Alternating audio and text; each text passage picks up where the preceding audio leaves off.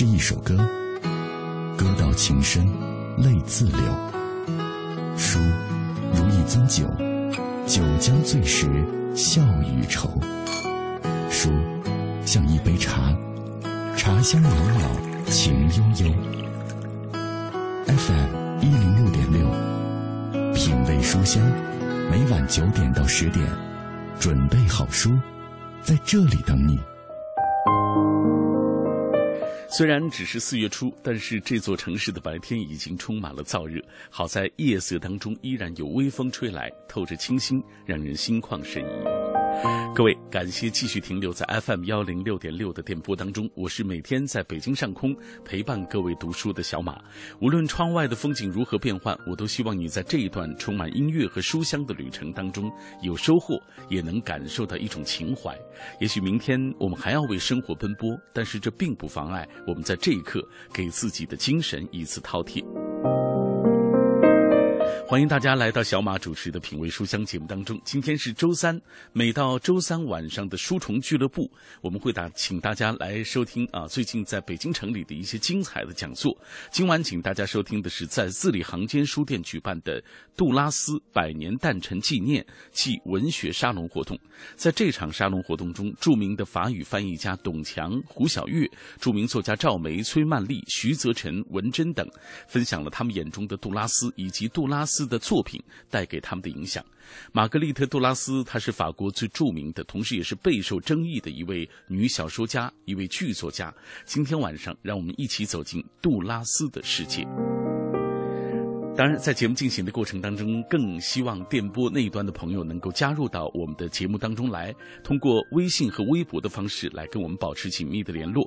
微信参与的方式是微信公众平台上搜索“文艺之声品味书香”，微博参与的方式，新浪微博中搜索“品味书香”或者“小马 DJ”，你就可以在第一时间找到我们了。今晚我们的互动话题就是请各位来说一说你看过的法国作家玛格丽特·杜拉斯的一些作品。那他的小说以及其拍成的电影，像《广岛之恋》、像《情人》啊，这在我们中国观众或者读者的心里都有非常重要的位置。包括他自己呃参演的《印度之歌》、《孩子们》等等啊。如果你看过他的小说或者是电影啊，来跟我们分享你看过的一些感受。今天来呃，我们也静候各位的各种观点。当然，在今天节目的开始，按照惯例，还是要先来关注今日阅读观察。今日阅读观察。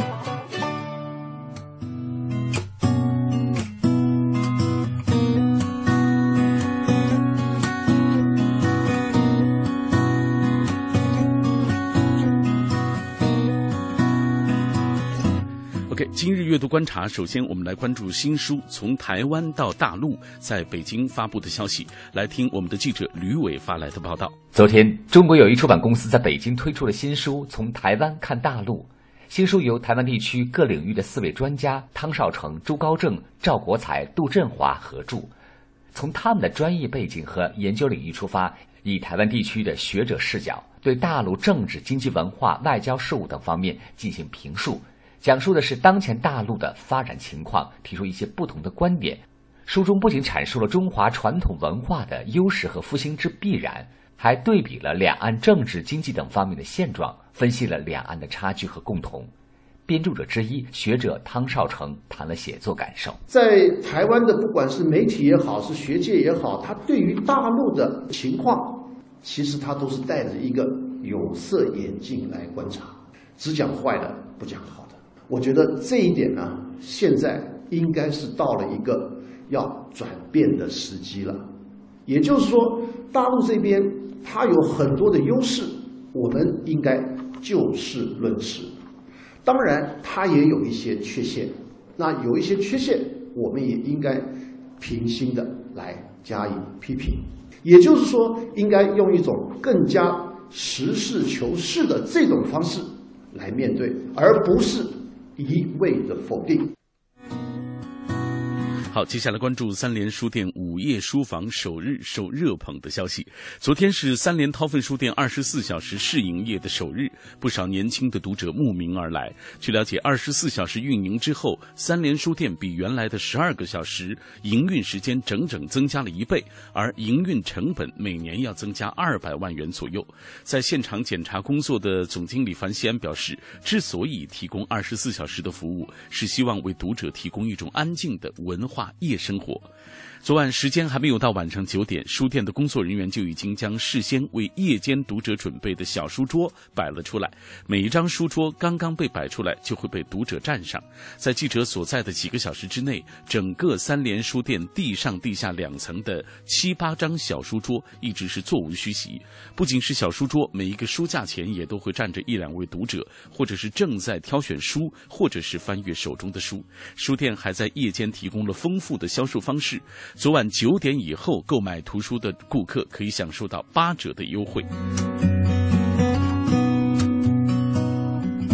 好，再来关注新书《白马人生：从五十五岁开始》的相关消息。近日，中国跑步全励志偶像、有“白马推手”之称的田同生携他的新书《白马人生：从五十五岁开始》亮相北京奥林匹克森林公园。《白马人生：从五十五岁开始》这本书是国内第一本原创跑步绘本，书中生动形象地讲述了曾经的体育差等生，挺着啤酒肚的中年男屌丝，通过马拉松运动成为六块。二腹肌男的故事，分享了从迈开第一步到跑完人生第一个马拉松，他所经历的彷徨、痛苦和自我挑战。通过这本书，我们会知道，马拉松这样一个被称为极限的运动，原来通过科学的训练，普通人都是可以完成的，并且它和年龄无关。好，接下来关注《美国队长二》全球热映，珍藏图典同步巨献的消息。随着影片《美国队长二》的热映，图书《美国队长珍藏图典》也随着电影同步上市了。这部图典以电影素材为基础，集人物背景资料、海量电影剧照、生动电影故事以及高清经典美图于一体。这本书还尽可能的让读者清晰理清电影的脉络。可以说，长达二十页的生动电影故事和精彩剧情，会给读者带来比电影更深的阅读感动。好，最后为大家介绍两个文学活动，感兴趣的朋友可以去参加。四月十三号，也就是本周日上午的九点三十分到十二点，位于朝阳区文学馆路四十五号中国现代文学馆多功能厅将会推出由复旦大学中文系教授郜元宝主讲的《诗经的魅力》。而同样是在四月十三号，本周日的十四点到十六点，位于朝阳大悦城的单向街书店将会推出作家路内读者交流会《青春坠落在哪里》的沙龙活动。活动嘉宾有青年作家路内，还有苗伟和百邦尼。好了，以上就是今日阅读观察。这里各位正在听到的是品味书香节目，稍后进入到我们今晚的重点分享环节当中。有时候，我们想要慢下来。静下来，听花开的声音，观夜战的曼妙，品书墨的芬芳，告诉自己，生活简单美好。FM 一零六点六，每晚九点到十点，品味书香。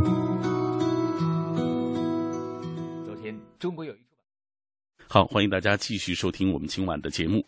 那每周三的节目当中，我们都会为大家呈现北京城里的一些精彩的讲座。今天晚上，请大家听到的是最近在字里行间书店举办的杜拉斯百年诞辰纪念暨文学沙龙活动。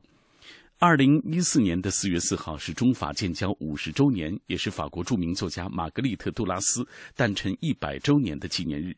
四月四号的下午三点钟，由法国驻华使馆。北京法国文化中心作家出版社联合举办的杜拉斯百年诞辰纪念活动暨文学沙龙活动，在字里行间书店举行了。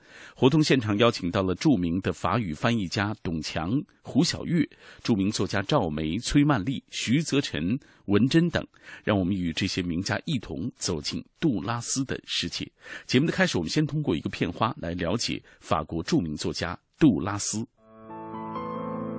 玛格丽特·杜拉斯是法国著名作家、剧作家、电影编导。他的成名作是1950年发表的自传体小说《抵挡太平洋的堤坝》。他曾获得龚古尔文学奖、法兰西学院戏剧大奖等奖项。他别具一格的写作风格也一度成为许多女作家模仿的对象。他的代表作有《广岛之恋》《情人》等。他的作品内容丰富，题材多样，注重文体，具有新颖独特的风格，对中国的许多作家都具有重大影响。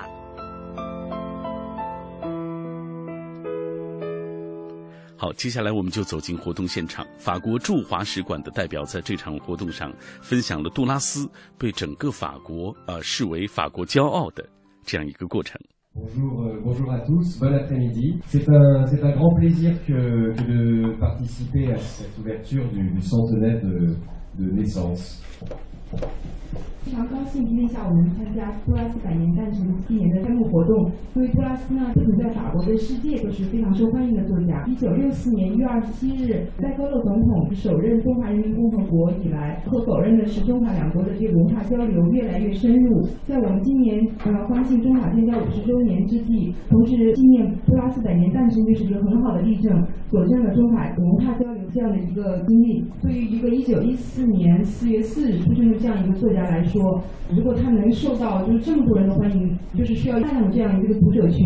首先呢，这个读者群里面要包括译者，是他们把杜拉斯一接给观众的。就像今天出席我们本场活动的董强老师、胡小月老师、钟轩老师他们所做的工作一样，唯有他们的工作，我们才能读到这样伟大作家的作品。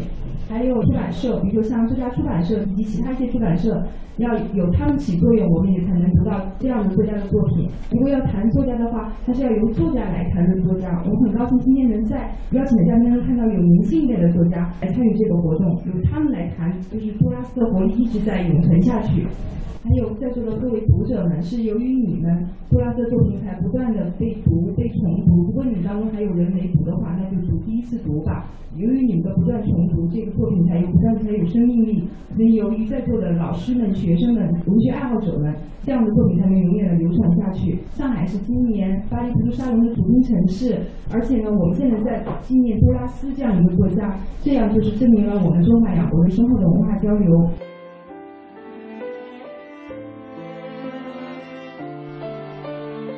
那我们能够读到杜拉斯的作品，中法的文化能够相互交流，我想翻译家的努力是必不可少的。那么在翻译家的眼中，杜拉斯是一个什么样的一个女作家呢？我们来听一听翻译家胡小月是怎么评价杜拉斯的。杜拉斯呢，说实话，他不是我研究的作家，也不是我最喜欢的作家。但是二十多年来，我是写了关于他的很多东西，也翻译不少关于他写的书。也出了很多关于他的书，现在协助其他的一些出版社在做这个工作，这证明他有一个无形的力量推着你。你只要跟他接触了，你就会不由自主的被他所吸引。这种经验不单我有，很多法国的作家，我跟他谈起来，他们也说，包括有些写杜拉斯传记的作家，说杜拉斯生前的时候，他不敢去见他，因为见了他写这个传记就没法写，就会让他被他引着走。他就为了保持客观，有的传记作家是不愿意跟他见面的。还有很多翻译家也是翻译杜拉斯的译者也跟我说，翻译久了，在写的文字啊，也带有杜拉斯的味道，这个句子啊，这个节奏啊，觉得好像都跟杜拉斯靠得很近，一直有这么一种魅力。今天我不想展开的太多，我现在想说的是什么呢？因为杜拉斯的书啊非常多，大家最了解的可能就是《情人》那本书，《情人》是比较好看，因为他在杜拉斯的作品里面相对比较线性的故事，比较流畅的、明白的一个叙述。那么他还有相当多的书不是那么好读的，包括我们在翻译的过程中，我们有时可能也不完全明白。因为他的书每读一遍都有可能新的理解，这就会造成一个什么情况呢？可能有很多书大家买了以后读不懂，大家会产生一种想法，是不是翻译翻的不好啊？或者有时甚至会怀疑杜拉斯这个水平好像就这样，为什么我看不懂？为什么看不出味道来？我要说的呢，因为他用全部的著作建立一个体系，他有一个自己的语库，他有自己的特别的意识，然后他有一些人物呢，也是在他所有的著作里面循环的。那么你看一本两本可能是看不明白，那么可能要看更多的他的书。除此之外呢，可能现在一些评论啊、传记啊要跟上了，这也是我们这一次要做这本书的目的。因为光看这个书也是看不出名堂的，我们需要外界的一些解读。那么这几年呢，在作家出版社的协助下呢，我们已经出了很多了一些传记，重要的我们都都过来。尤其要提的是一本要解读杜拉斯的，那是非常权威的一个很大的书，全世界的杜拉斯专家，包括中国的杜拉斯专家都在里面谈了这个角度。那么我们这一次马上要推出的这本呢，其实是一本评传，它是结合的传记跟评论，所以它比一般的评论可能要生动一点，比一般的传记呢可能要深一点，而且它非常宏观的把握，它是全面研究他的著作以后来写了这么一本书。作者呢不像有的传记作家一样是打酱油的，可能今天研究这个作家，明天可能换一个作家。这位作家是长期的研究杜拉斯，他现在是法国的杜拉斯研究会的会长，是比较权威的。那么我们这本书基本上已经完成了，现在正在修改，马上就可以推出。二零一四年四月四日是法国作家玛格丽特·杜拉斯诞辰一百周年纪念日。他斑斓多彩的人生、摇曳多姿的文字，已经成为法兰西文化中独一无二的杜拉斯标签，长久地魅惑着这个世界。而自上世纪九十年代起，他对中国文坛以及对小资阶层导师般的影响，是任何一个其他的西方女性作家所无法企及的。好，我们今天请大家听到的是杜拉斯百年诞辰纪念活动暨文学沙龙活动。这是在二一零一四年四月四号的下午，在字里行间书店举行的一个特别活动。那杜拉斯不仅有着独特的人格的魅力，呃，同时他在文风啊、文字的这个表现手法方面，也都是非常有自己鲜明特色的。呃，董强这是一个著名的翻译家，他是怎么看待杜拉斯的作品的？以下我们来听。杜拉斯可以说是八十年代在中国的翻译热当中出类拔萃的一个人物。我本人呢，从来没有机会翻译过杜拉斯，也就是说，杜拉斯在中国出名的时候，我还太嫩了，太年轻了，还轮不着我去翻译。同时呢，当时我还希望大家请一位就是我的同事啊，北京大学的王东亮教授，他当时也翻译了《奇缘》，可惜他今天要去巴黎参加这个活动，所以来不了。所以呢，我呢对大家讲的是一些从某种程度来说，不是一个完全专家式的，因为今天不是个研讨会。今天如果是个杜拉斯研讨会，我可能就不来了。这是一个纪念活动，跟读者的互相的交流呢，我想我也有一些东西跟大家分享。因为我本人跟法国文学之间的关系是非常感性的一种关系，虽然我是个专家，但是我尽量保持这种感性。而杜拉斯呢，是在法国二十世纪作家里头，我觉得最感性的一个作家，也是为什么我年轻的时候读杜拉斯，我并不是太懂，我承认不太懂。而随着时间呃流逝，读的书多了以后，见的作家多了以后，现在我越来越感到杜拉斯的重要性。所以说。杜拉斯的文字，首先一开始有种表面上的简单性。情人之所以能够卖那么多，好多人一看都都读得懂，这故事那么简单，就是一个老太太居然在追忆自己的一个初恋，就从而又是一个殖民地的一个故事啊，就是有有异国情调等等。当时一下子法国读者很喜欢。其实杜拉斯写过很多很难的东西，有些东西你其实根本你抓不着他到底在说什么。所以他是一个很感性、很伟大的一个作家，他跨度非常大。我们提他的小说，他在戏剧、电影方面的成就是非常巨大的。最有意思的是，他跟法国的二十世纪，尤其是二战以及二战以后的整个法国的这个社会，都是紧紧密切的关系在一起。他在。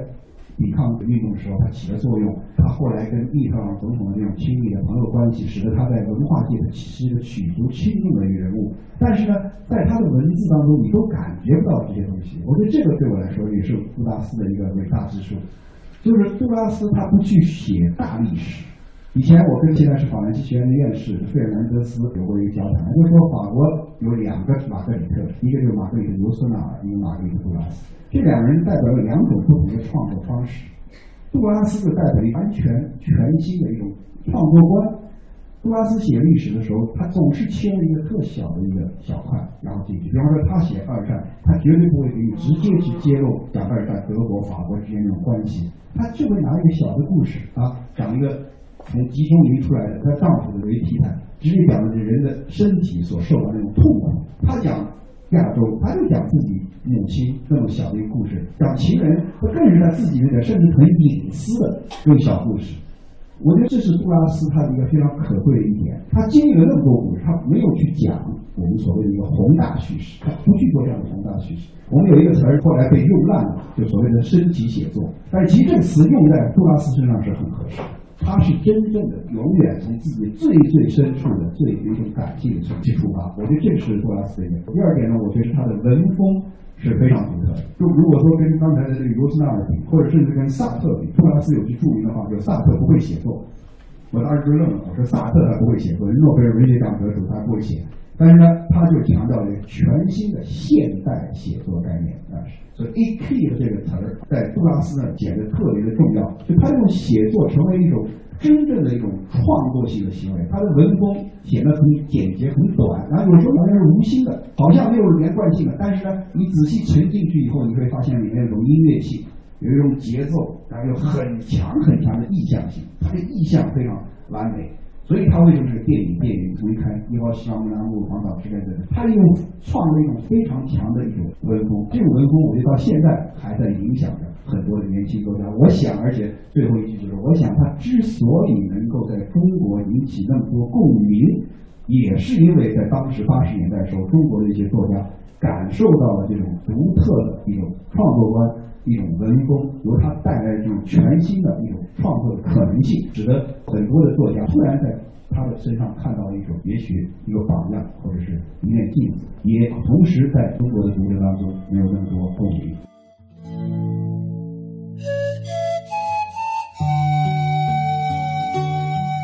刚才我们听到的是北大的董强教授啊，为我们解释了就他所看到的呃杜拉斯的一些作品的魅力。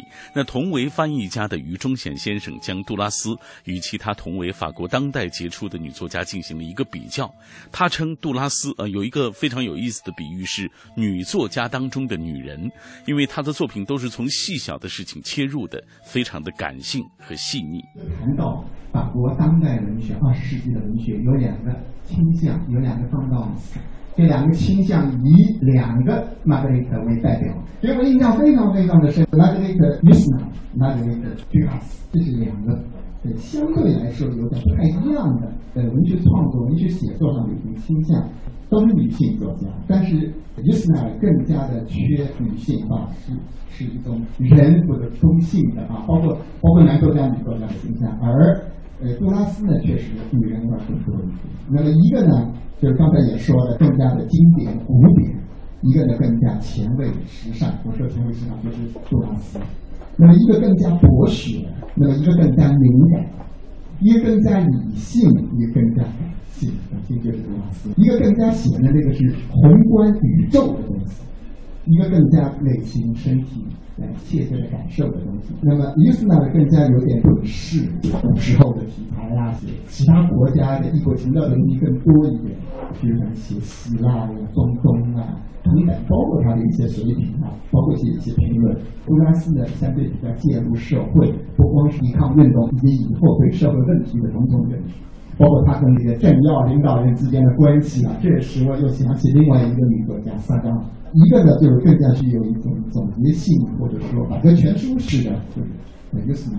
那么再一个呢，杜拉斯呢更加强调文文风文体的创造性。我是这么这么稍稍的给他归纳了一下啊，这这些女作家，尽管两个都是女作家，就我自己来说呢，因为我当时记忆非常深刻的是在一九八三八四年的时候，我在北大读研，我的导师陈赞年先生家里放了一本杜拉斯的《情人》，啊，这本书刚出来写的很好哎。我的导师说，我们原来对杜拉斯的想法。可能从这本书开始要改变，我觉得确实是因为当初我们读杜拉斯是读我的多刚才译的，就是如歌的行版，有的翻译如歌的中版，呃，情深如诉啊，就是这个。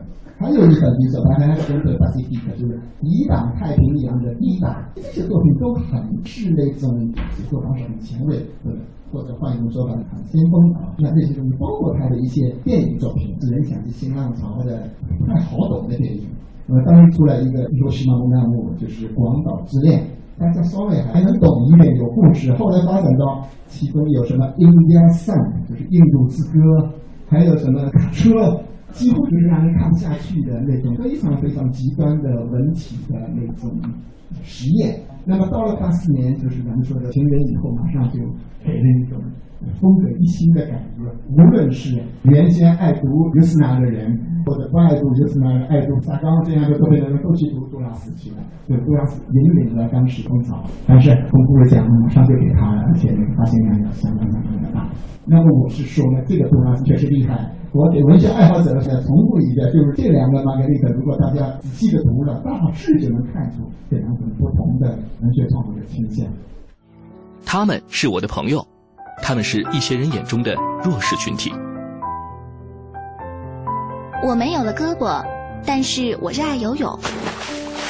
我没有了双脚，但我最爱的运动是打篮球。我听不到，也看不到，但是希望我的琴声能让你微笑。我和你不一样，我和你一样，我们是最好的朋友，平等相待，用心传递你的爱。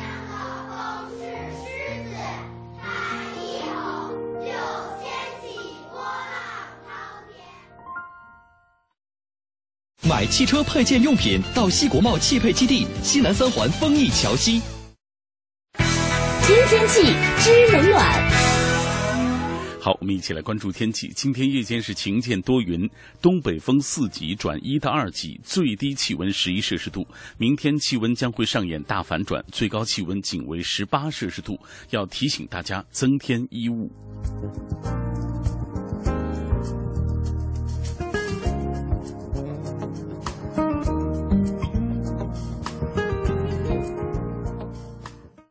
人保电话车险邀您一同进入海洋的快乐生活。我最近发现，好多人特别拽，想起来我就来气。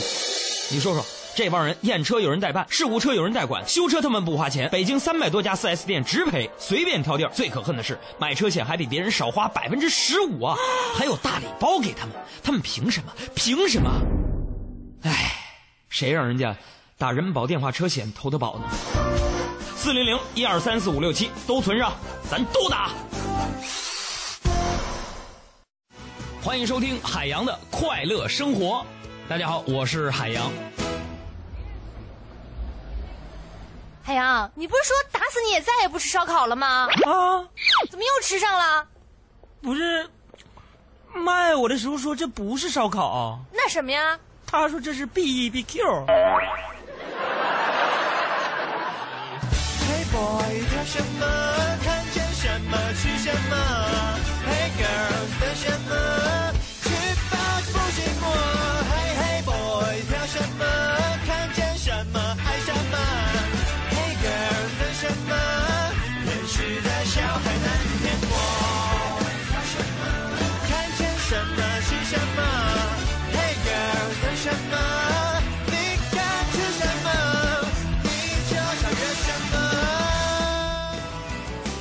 的快乐生活，下个半点见。海洋的快乐生活由人保电话车险独家冠名播出。电话投保就选人保。四零零一二三四五六七。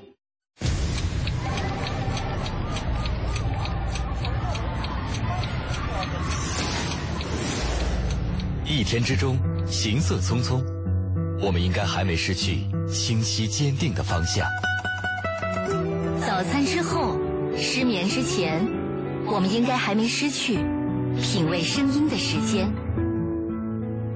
新文艺新青年新文艺新青年 FM 一零六点六文艺之声，文艺之声。我们在真实不过的北京上空，北京上空，在你脑海中分贝最高的调频，为你留一个温暖的地方。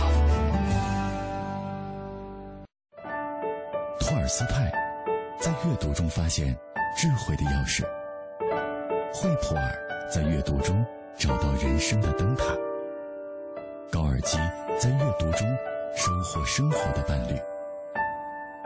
品味书香，梳理文字，书卖人生。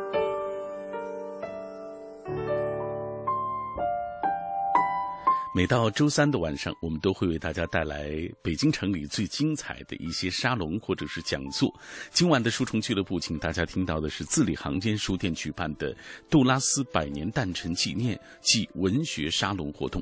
在这场沙龙活动当中，著名的法语翻译家董强、胡晓月，著名作家赵梅、崔曼丽、徐泽辰、文珍等，分享了他们眼中的杜拉斯以及杜拉斯的作品带给他们的影响。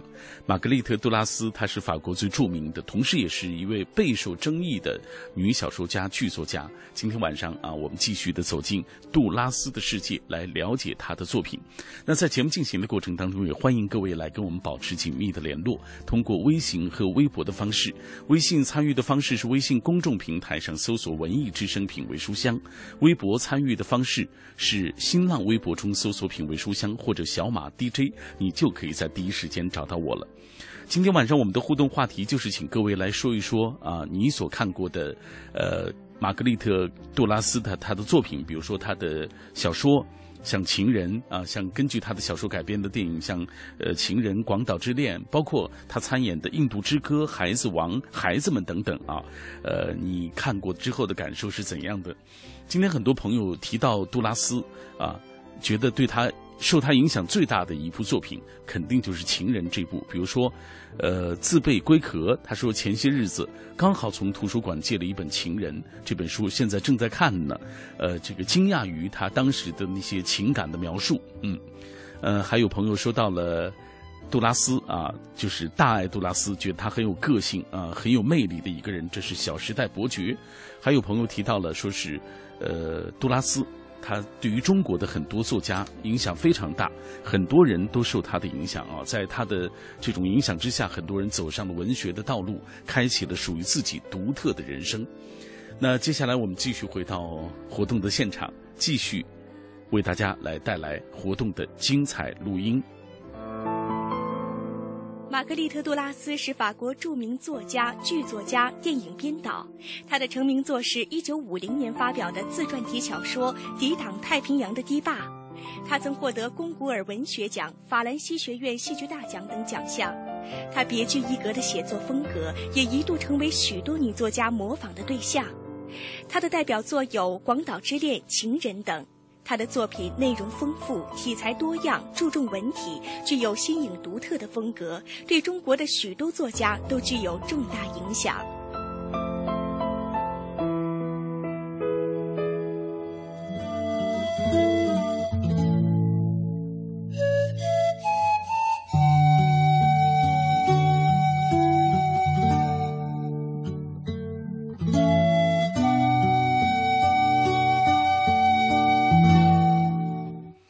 在上半时段的讲座当中，我们听到了董强，听到了于忠贤，听到了胡晓月，呃，他们谈到自己眼中的杜拉斯啊，这几位都是翻译家了。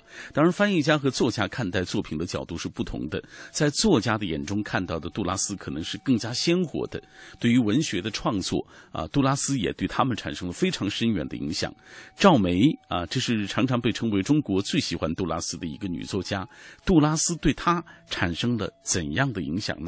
我们来听一下赵梅自己怎么说。我呢是被认为是在中国女作家当中，大概是最喜欢杜拉的一个人，所以在最近的一段时间，总是有各种各样的报纸来采访，就说你怎么看待杜拉斯。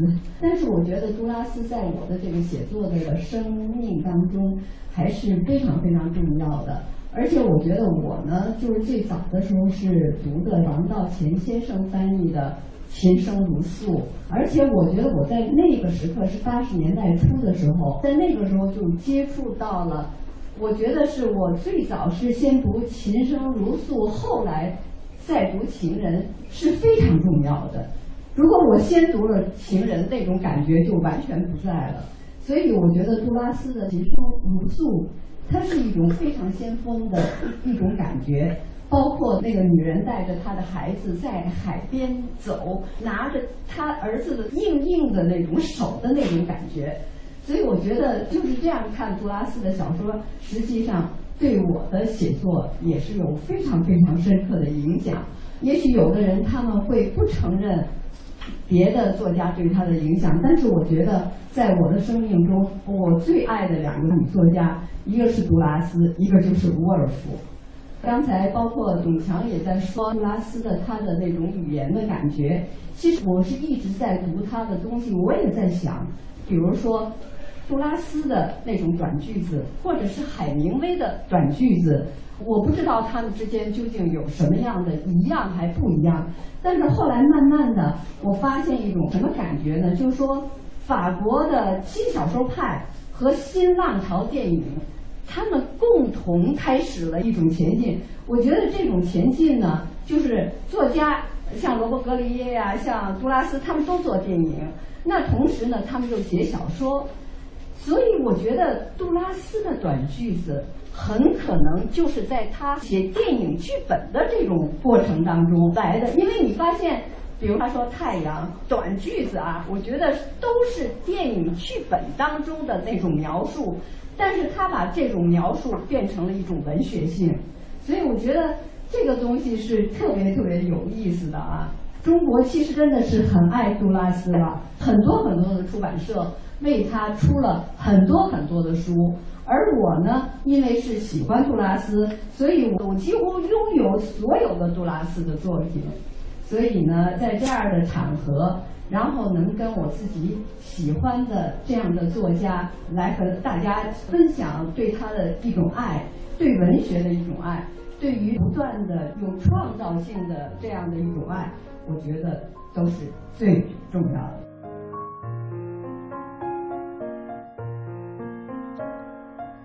嗯，刚才我们听到的就是女作家赵梅表达的她对于杜拉斯作品的情感啊。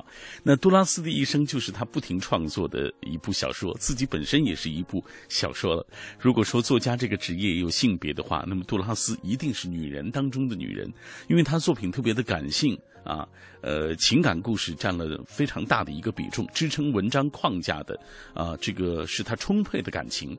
杜拉斯的确是在用生命来创作一个以故事性见长的男作家眼中的杜拉斯又是怎样的呢？接下来我们要听一听徐则臣眼中的杜拉斯。徐则臣，我们也曾经在节目当中请到过他来为我们荐书啊，就是他最新作品叫做《耶路撒冷》，最近也会请到徐则臣来为大家推荐他的这部作品。来，先。听一听徐泽辰眼中的杜拉斯是怎样的？我觉得可能真是像刚才几位老师说的，有的女作家是女作家，有的女作家是男作家，当然也有的女作家。既是女作家。又是男作家，就像绕口令一样。但是杜拉斯的确就是一个作为女作家。的女作家，她的文字、她小说，你只要一看，你很难相信这不是一个女作家。写的。我举个例子。上面一直有杜拉斯的一些所谓的类似格言式的语言。这几天因为杜拉斯那个百年诞辰，很多的报纸和网络上都在传播杜拉斯那些金光闪闪的话。但是说实话，我觉得他那些金光闪闪的话，没有几句话是有严格的逻辑的，没有一个因果关系，就是那种特别像一个小姑娘在任性发脾气，说一点。类似撒娇似的那样的话，但是的确说的非常非常之好，所以大家可以继续看，看哪一条你能建立一种严格的因果关系。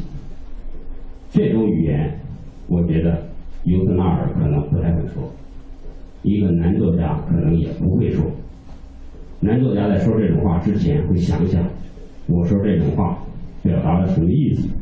我想表达什么？这个东西是否有意义？它能否经得起推敲？但是杜拉斯从来不管，就这样说。我想他一定不是想到哪就说到哪，但是他的确是他的一种表达方式。我说她是一个女作家的女作家，就是因为这个作家言行合一，人生和文学是一回事儿。他整个的人，有的时候的确用我们时下的话说，他的整个人生。跟他的文字一样，不是太着调。但我说不着调的时候，完全不是一个贬义词，因为能做到这样的人，能写出这样的文章的人，已经极少极少。能做到这样的事儿，能活出这样的人生的人，可能更少。所以我觉得这一点极其极其的难得。但是非常奇怪，这么多年，从我知道所谓的纯文学以来，不停的有人在我耳边说杜拉斯，杜拉斯，他的流传在中国的盛行和受欢迎，我觉得可以在旧书店能够发现。每次我到旧书店都能发现杜拉斯的一排一排的书。很多人可能说，到了旧书店是因为卖不出去，恰恰错了，是因为卖的太多了才有可能到旧书店。就像我们在街头看的一些盗版书一样，不畅销的书从来不会被盗版，只有特别特别畅销的书才会出现盗版。所以说，从这个意义上，杜拉斯的确非常受欢迎。但有的时候我也在想，对于一个男作家，尤其像我这种，或者是很多人这种，必须依靠强悍的故事取胜的这样的一些男作家或者是女作家，杜拉斯能给我们什么启示？我个人觉得，杜拉斯的写作其实很有难度。虽然有的时候看到好像他不知所云，不知要干什么，但是我觉得对于一个作家，对于一个非常清醒的作家来说，在貌似不知道要干什么、不知所云的情况下，依然能把作品写出来，我觉得一定有他的道理，一定有他自己写作上的勇气。在这一点，可能很多作家都需要学习。我们习惯上看到都是那种骨骼清晰的、血肉明显那样的一些作品。杜拉斯的小说从来不会被冠之于史诗，他总是选择一个非常小的角度，甚至非常情绪化的那么一个切口介入。其实他的作品里面还是有很多时代的东西在里面。比如说刚才大家提到的关于二战的一些问题，《情人》这个小说也能看到，它背后一定有更宏大，它不仅仅是一个爱情故事。我昨天晚上因为要来这个活动，所以紧急看我若干年前读杜拉斯的一些笔记，当时就特别特别佩服，因为那个时候也开始学一些小说。对我来说，我非常依赖一个故事，甚至一个非常强悍的线下结构、骨骼非常清晰的故事。但是我读杜拉斯的时候，即使读《情人》，《情人》相对来说已经故事非常清晰，它非常有质感的一个故事，但对于我来说，依然不足以通过这样的一些材料。建立成一个篇幅的故事，我觉得杜拉斯可能更是那种依靠情绪、依靠感觉、依靠腔调、依靠他那种摆拍的姿态这样的一些东西推进他的小说。这一点其实极其极其困难。我们当用词、用句子、用形象、用故事去建构一个小说的时候，就像用一块砖、一块砖、钢筋水泥混凝土在造房子一样。其实我们心里面很有数。但是你用感觉的、情绪的，甚至那些莫名其妙的那样的一些东西，去建构你的小说的时候，其实面临的难度非常非常大。但是很有意思的是，他总是能用这些非常不务实的，或者说务虚的、非常虚无缥缈的东西，写出一部部非常非常漂亮的小说。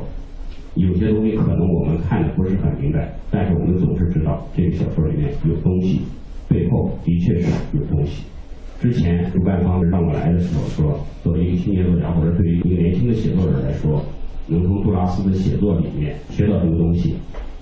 我觉得对我来说，应该最重要的一个东西是，怎么样像杜拉斯那样，把自己对很多的事物、对人生、对生活的这样一些感觉性的东西，通过一种非常独特的叙事方式、非常个人化的表达。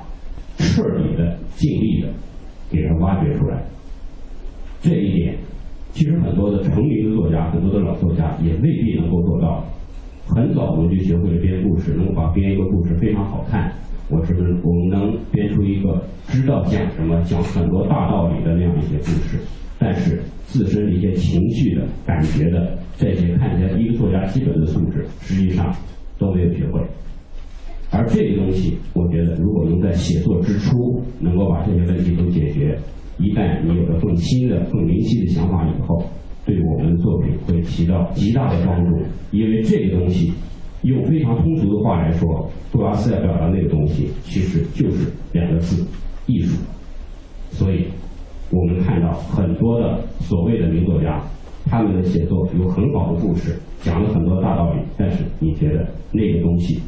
不艺术，缺少那个味儿，而这个味儿，我觉得杜拉斯的作品里面，从一开始就有，在这一点上，我觉得对很多的男作家，很多的不懂如何自我表达的这样一些男作家和女作家，都有极大的启示。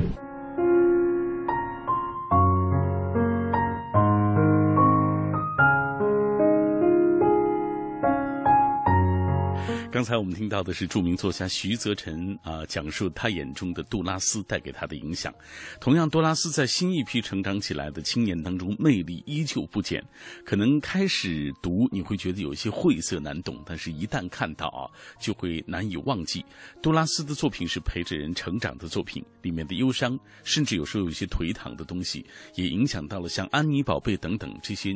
呃，这一批的一些作者，包括青年作家文珍啊，他又是如何来评价杜拉斯带给自己的影响的呢？我们马上来听一听。看到台下有很多同龄人，然后也有很多女孩，我觉得可能大家很多人也都是在很年轻的时候就开始喜欢杜拉斯，阅读杜拉斯，乃至于模仿杜拉斯。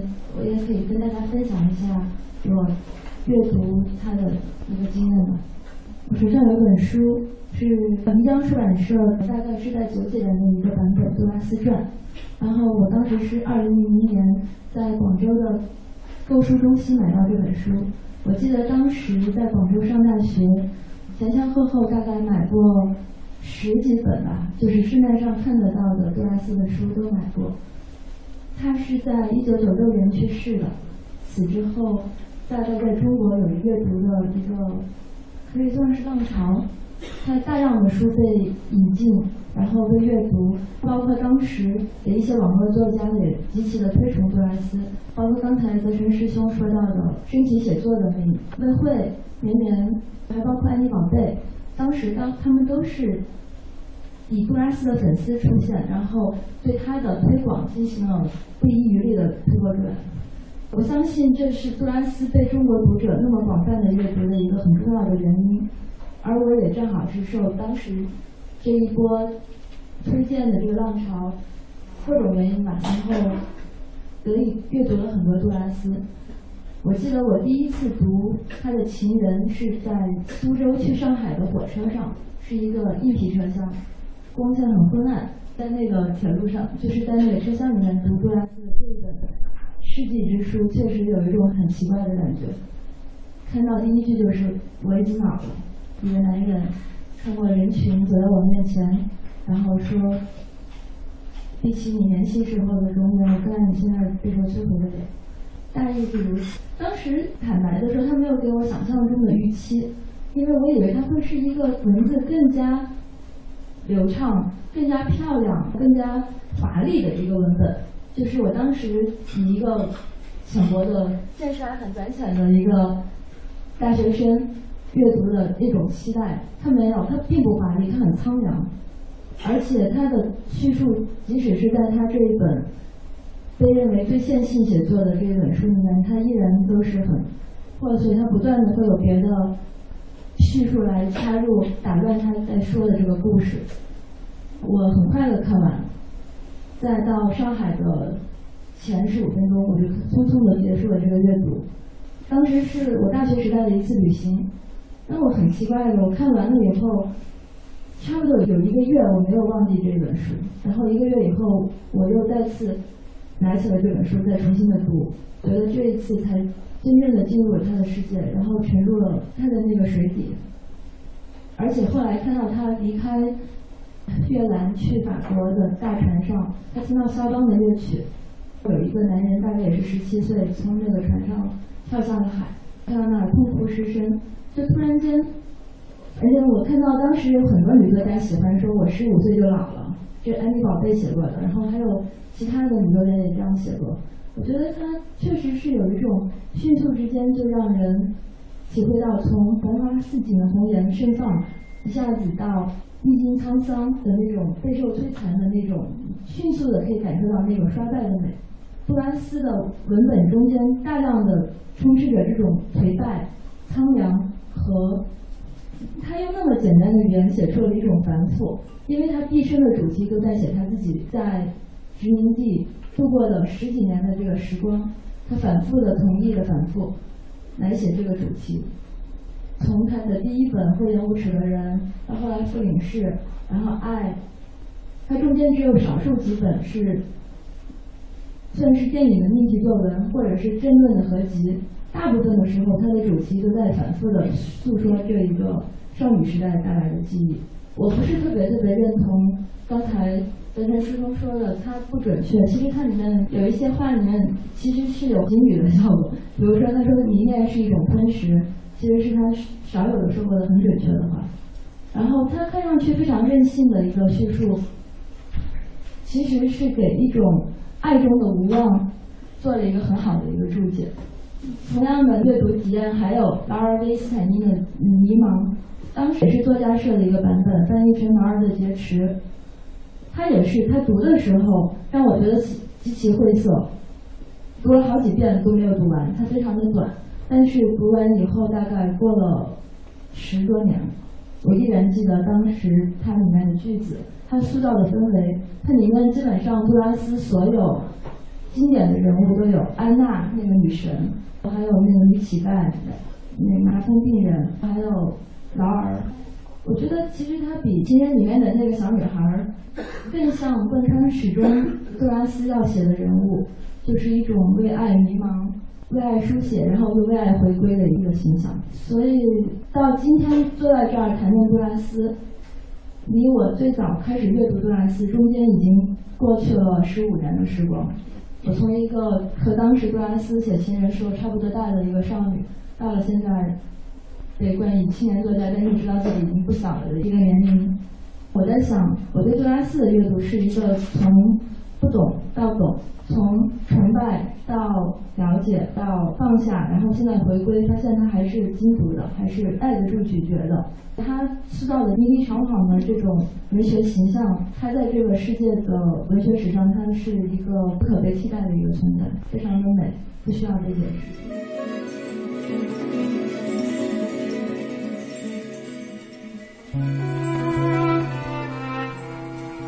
品味书香，我们今天为大家带来的是字里行间书店举办的杜拉斯百年诞辰纪念及文学沙龙活动。在这场沙龙活动当中，我们已经听到了呃，有翻译家董强、胡晓月，呃，还有著名作家赵梅、崔曼丽、徐泽辰、文珍等等，分享他们眼中的杜拉斯以及杜拉斯的作品带给他们的种种的影响。那今天呃，我看到很多朋友提到的，提到最多的就是杜拉斯那部作品。情人，比如说刘小妞，她说：“我爱的杜拉斯，最爱的就是他那本《情人》。当我还和他《情人》那本小说当中的主人公一样年纪的时候，看到那本书，从此对于杜拉斯就有了非常深刻的这种印象。”圣约心理自然说：“情人都说你美，现在我是特为此来告诉你的。对我来说，我觉得现在你比年轻的时候更美。那时你是年轻女人，与你啊，那时你是年轻女人。”与你那时的面貌相比，我更爱现在的你，备受摧残的面容，常常忆起只有这个只有我自己还能回想起，而从未向别人谈及的形象。他一直就在那里，在那昔日的寂静之中，令我赞叹不止。这是所有形象中最使我惬意的。这是情人当中非常重要的一段话啊。好了，今天晚上品味书香，我们和各位分享的内容就到这里了。感谢大家的收听，呃，品味书香，每周一到周五晚上九点到十点，我们不见不散。我是小马，再见。